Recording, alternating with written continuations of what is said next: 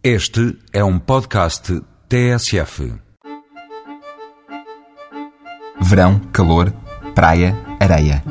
Se juntar crianças a esta equação, vai ter de acrescentar também baldes, pás, ancinhos e uma parafernália de objetos que os mais pequenos não dispensam e fazem uma birra tremenda se não levarem tudo para a praia. Se já estiver farto de fazer castelos e túneis na areia e quiser ver outras esculturas, um pouco maiores, esqueça o balde e a pá.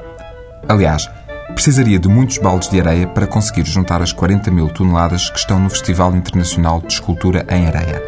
O festival arrancou ontem em Pera, junto a Silves, no Algarve. O tema da edição deste ano, como não podia deixar de ser, anda à volta das novas maravilhas do mundo. Por isso, os 170 mil visitantes esperados até outubro podem ver a Torre Eiffel, as pirâmides de Gizé ou a Ópera de Sydney. Em areia, claro. A Torre de Belém também lá está, assim como Fernando Pessoa e outros vultos da cultura nacional e internacional. Tudo isto num recinto gigantesco de 15 mil metros quadrados. A área e a quantidade de areia fazem deste o maior festival de construções de areia do mundo. As esculturas, algumas com mais de 15 metros de altura, foram preparadas desde 20 de abril por cerca de 50 artistas de vários países.